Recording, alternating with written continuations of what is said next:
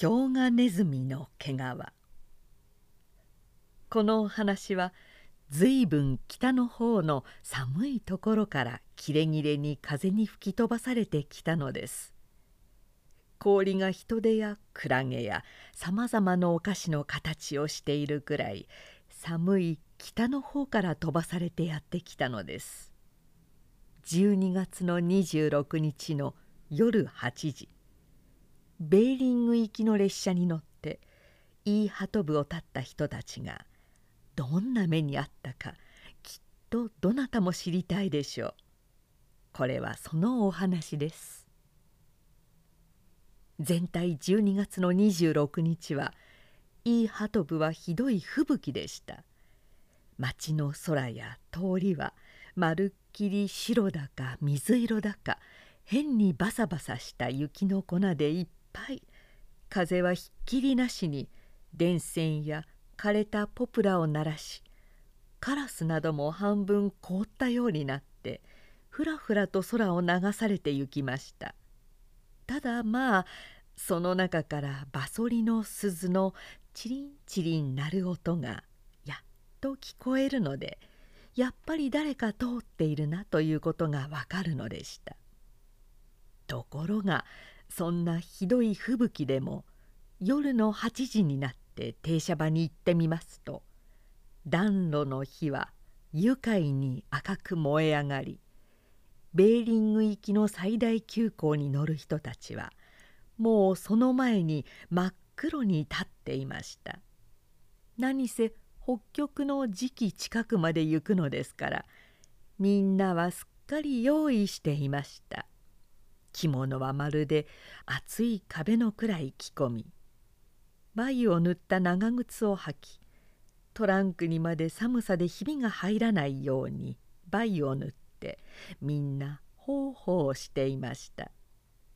機関車はもうすっかり支度ができて暖かそうな湯気を吐き客車には皆明るく電灯がともり赤いカーテンも下ろされてプラットホームにまっすぐに並びました。ベーリング行き午後8時発車ベーリング行き。一人の駅夫が高く叫びながら待合室に入ってきました。すぐ改札のベルが鳴りみんなはわいわい切符を切ってもらってトランクや袋を車の中に担ぎ込みました。間もなくパリパリ呼び子が鳴り機関車は一つポーと吠えて汽車は一目散に飛び出しました。何せベーリング行きの最大急行ですから実に早いもんです。見る間にそのおしまいの2つの赤い火が灰色の夜の吹雪の中に消えてしまいました。ここまでは確かに私も知っています。列車がいい鳩部の停車場を離れて荷物が棚や腰掛けの下に片付き席がすっかり決まりますとみんなはまずつくづくと同じ車の人たちの顔つきを見回しました。一つの車には15人ばかりの旅客が乗っていましたがその真ん中には顔の赤い太った紳士がどっしりと腰掛けていました。その人は毛皮をいっぱいに着込んで二人前の席を取りアラスカ金の大きな指輪をはめ10連発のピカピカする素敵な鉄砲を持っていかにも元気そう。声もきっとよほどガラガラしているに違いないと思われたのです。近くにはやっぱり似たようななりの紳士たちがめいめい眼鏡を外したり時計を見たりしていました。どの人も大変立派でしたが真ん中の人に比べては少し痩せていました。向こうの隅には痩せた赤ひげの人が北極狐のようにきょとんと澄まして腰をかけこちらの蓮飼の窓のそばには硬い帆布の上着を着て愉快そうに自分にだけ聞こえるようなかすかな口笛を吹いている若い船乗りらしい男が乗っていました。その他痩せて眉も深く刻み陰気な顔を街灯の襟に埋めている人。さっぱり何でもないというようにもう眠り始めた商人風の人など34人おりました。汽車は時々素通りする停車場の踏切でガタッと横に揺れながら一生懸命吹雪の中を駆けました。しかしその吹雪もだんだん収まったのかそれとも汽車が吹雪の地方を越したのか間もなくみんなは外の方から空気に押しつけられるような気がしもう外では雪が降っていないというように思いました。黄色な帆布の青年は立って自分の窓のカーテンを上げました。そのカーテンの後ろには湯気の凍りついたギラギラの窓ガラスでした。確かにその窓ガラスは変に青く光っていたのです。船乗りの青年はポケットから小さなナイフを出してその窓のシダの葉の形をした氷をガリガリ削り落としました。削り取られた分の窓ガラスは冷たくて実によく透き通り向こうでは山脈の雪がこうこうと光りその上の鉄色をした冷たい空にはまるでたった今磨きをかけたような青い月がスキッとかかっていました。野原の雪は青白く見え煙の影は夢のようにかけたのです。頭皮やトドマツが真っ黒に立ってちらちら窓を過ぎてゆきます。じっと外を見ている若者の唇は笑うようにまた泣くようにかすかに動きました。それは何か月に話しかけているかとも思われたのです。みんなもしんとして何か考え込んでいました。真ん中の立派な紳士もまた鉄砲を手に持って何か考えています。けれどもにわかに紳士は立ち上がりました。鉄砲を大切に棚に乗せました。それから大きな声で向こうの役人らしい葉巻をくわえている紳士に話しかけました「何せ向こうは寒いだろうね」向こうの紳士が答えました「いやそれはもう当然です。いくら寒いと言ってもこっちのは相対的ですがな。あっちはもう絶対です。寒さが違います。あなたは何遍言ったね？私は今度2遍目ですが。どうだろう？わしの防寒の設備は大丈夫だろうか？どれぐらいご支度なさいました？さあまあいいハト部の冬の着物の上にラッコ裏の内街灯ね。ビーバーの中街灯ね。黒狐表裏の外街灯ね。大丈夫でしょう。ずいぶんいいお支度です。そうだろうか。それから北極経定商会パテントの看万年障害灯ね。大丈夫です。それからヒョウガネズミの首のとこの毛皮だけでこさえた上着ね。大丈夫です。しかしヒョウガネズミの首のとこの毛皮は贅沢ですな。450匹分だ。どうだろう。こんなことで大丈夫だろうか。大丈夫です。わしはね、主に黒狐を取ってくるつもりなんだ。黒狐の毛皮900枚持ってきて見せるという賭けをしたんだ。そうですか。偉いですな。どうだ、祝杯を一杯やろうか。紳士はステームでだんだん温まってきたらしく街灯を脱ぎながらウイスキーの瓶を出しました。筋向かいではさっきの青年が額を冷たいガラスに当てるばかりにして月とオリオンとの空をじっと眺め向こうの隅ではあの痩せた赤ひげの男が目をキョロキョロさせてみんなの話を聞きすまし酒を飲み出した紳士の周りの人たちは少し羨ましそうにこの豪勢な北極近くまで漁に出かけるのんきな大将を見ていました。毛皮街灯をあんまりたくさん持った紳士はもう一人の街灯をたくさん持った紳士と喧嘩をしましたがその後の方の人はとうとう負けて寝たふりをしてしまいました。紳士はそこで続けさまにウイスキーの小さなコップを12ばかりやりましたらすっかり酔いが回ってもう目を細くして唇をなめながらそこら中の人に見当たり次第管を巻き始めました。ええおいヒョウガネズミの首のところの毛皮だけだぜ。ええヒョウガネズミの上等さ君君116匹の分なんだ。あ君君こう見渡すというと街灯2枚ぐらいのお方も随分あるようだが。街灯2枚じゃダメだね。君も3枚だからいいね。けれども君君君のその街灯は全体それは毛じゃないよ。君はさっきモロッコギツネだとか言ったね。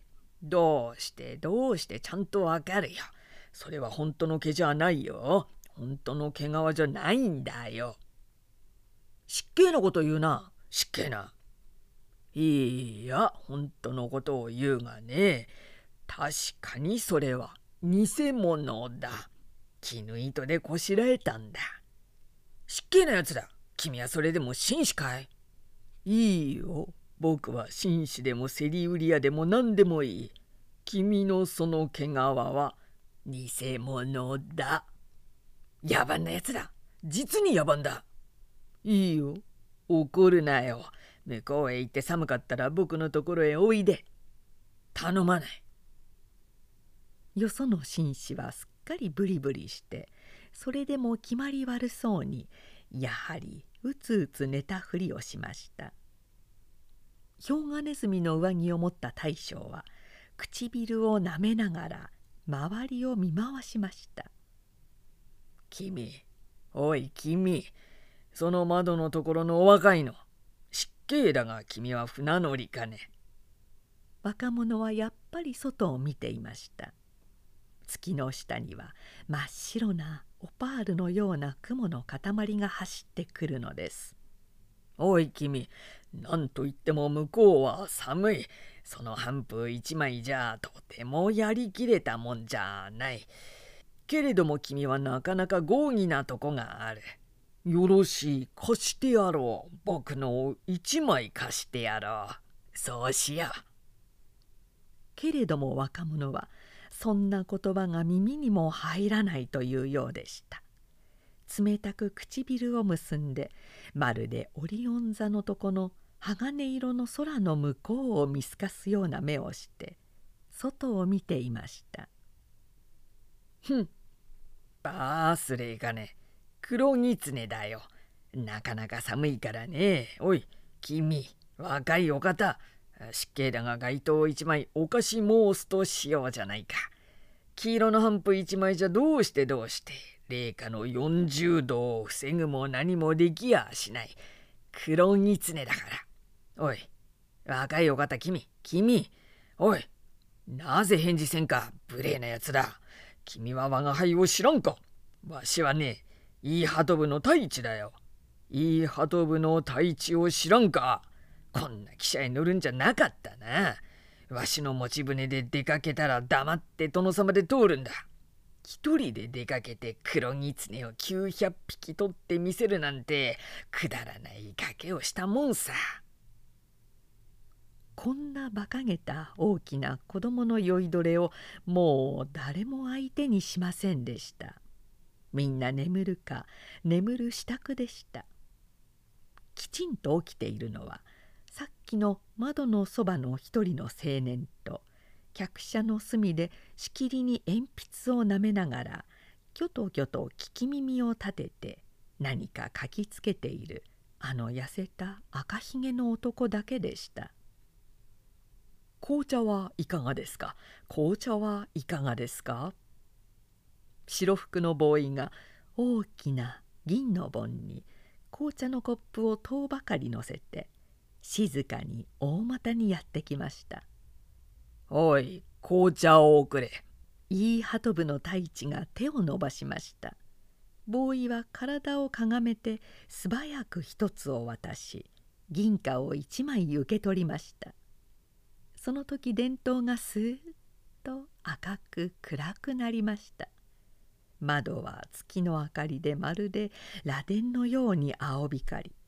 みんなの顔もにわかに寂しく見えました。真っ暗でござんすな。お化けが出そう。ボーイは少しかがんであの若い船乗りの覗いている窓からちょっと外を見ながら言いました「おや？変な日が見えるぞ。誰かかがりを焚いてるな。おかしい」この時電灯がまたすっとつきボーイはまた「紅茶はいかがですか?」と言いながら大股にそしてうやうやしく向こうへ行きました。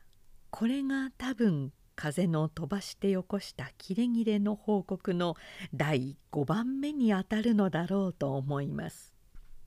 夜がすっかり明けて東側の窓がまばゆく真っ白に光り西側の窓が鈍い鉛色になった時汽車がにわかに止まりました。みんなは顔を見合わせました。どうしたんだろう。まだベーリングに着くはずがないし故障ができたんだろうか？その時にわかに外がガヤガヤしてそれからいきなり扉がガタッと開き朝日はビールのように流れ込みました。赤ひげがまるで違ったものすごい顔をしてピカピカするピストルを突きつけて入ってきました。その後から20人ばかりのすさまじい顔つきをした人がどうもそれは人というよりは白熊と言った方がいいようないや白熊というよりは雪狐と言った方がいいような素敵にもくもくした毛皮を着た。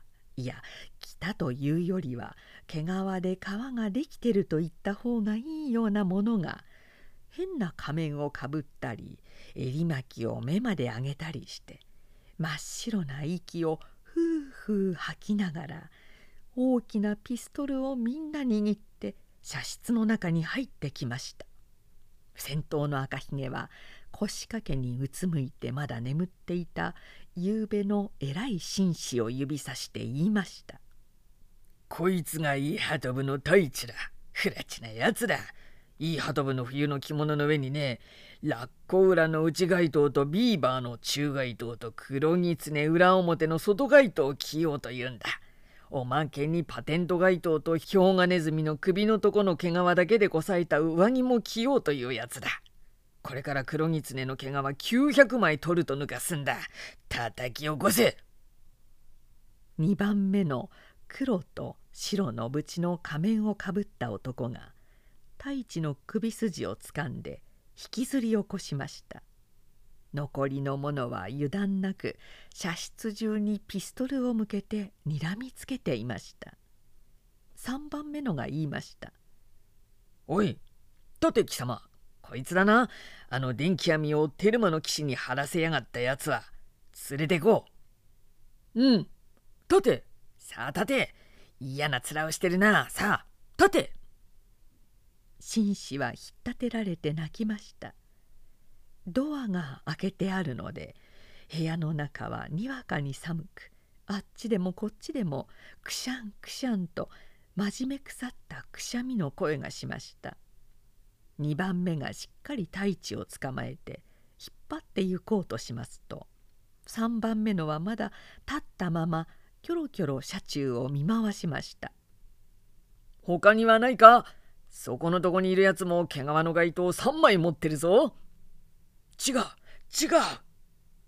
赤ひげはせわしく手を振って言いました。違うよ。あれは本当の毛皮じゃない。絹糸でこさえたんだ。そうか。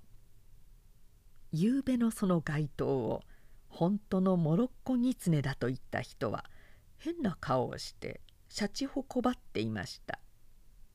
よしさあでは引き上げ。おい誰でも俺たちがこの車を出ないうちにちょっとでも動いたやつは胸にスポンと穴を開けるからそう思え。その連中はじりじりと後ずさりして出て行きました。そして一人ずつだんだん出て行っておしまい赤ひげがこっちへピストルを向けながら背中で太一を押すようにして出て行こうとしました。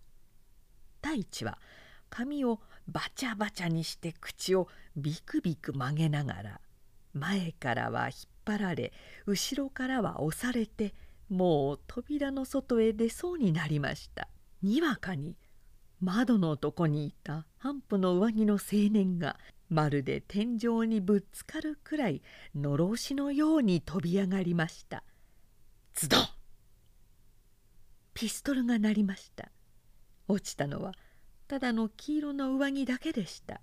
と思ったらあの赤ひげがもう足をすくって倒され青年は太った紳士をまた射室の中に引っ張り込んで右手には赤ひげのピストルを握ってすごい顔をして立っていました赤ひげがやっと立ち上がりましたら青年はしっかりその襟首をつかみピストルを胸に突きつけながら外の方へ向いて高く叫びました「おい熊ども貴様らのしたことはもっともだ。けれどもな俺たちだって仕方ない。生きているには着物も着なきゃいけないんだ。お前たちが魚を取るようなもんだぜ。けれどもあんまり無法なことはこれから気をつけるように言うから今度は許してくれ。ちょっと汽車が動いたら俺の捕虜にしたこの男は返すから。分かったよ。すぐ動かすよ。外で熊どもが叫びました。レールを横の方へ敷いたんだな。誰かが言いました。氷がガリガリ鳴ったりバタバタ駆け回る音がしたりして汽車は動き出しました。さあ怪我をしないように降りるんだ。船乗りが言いました。赤ひげは笑ってちょっと船乗りの手を握って飛び降りました。そらピストル。船乗りはピストルを窓の外へ放り出しました。あの赤ひげは熊の方の艦長だったね。誰かが言いました。若者はまた窓の氷を削りました氷山の角が桃色や青やギラギラ光って窓の外にぞろっと並んでいたのです。これが風の飛ばして起こしたお話のおしまいの一切れです。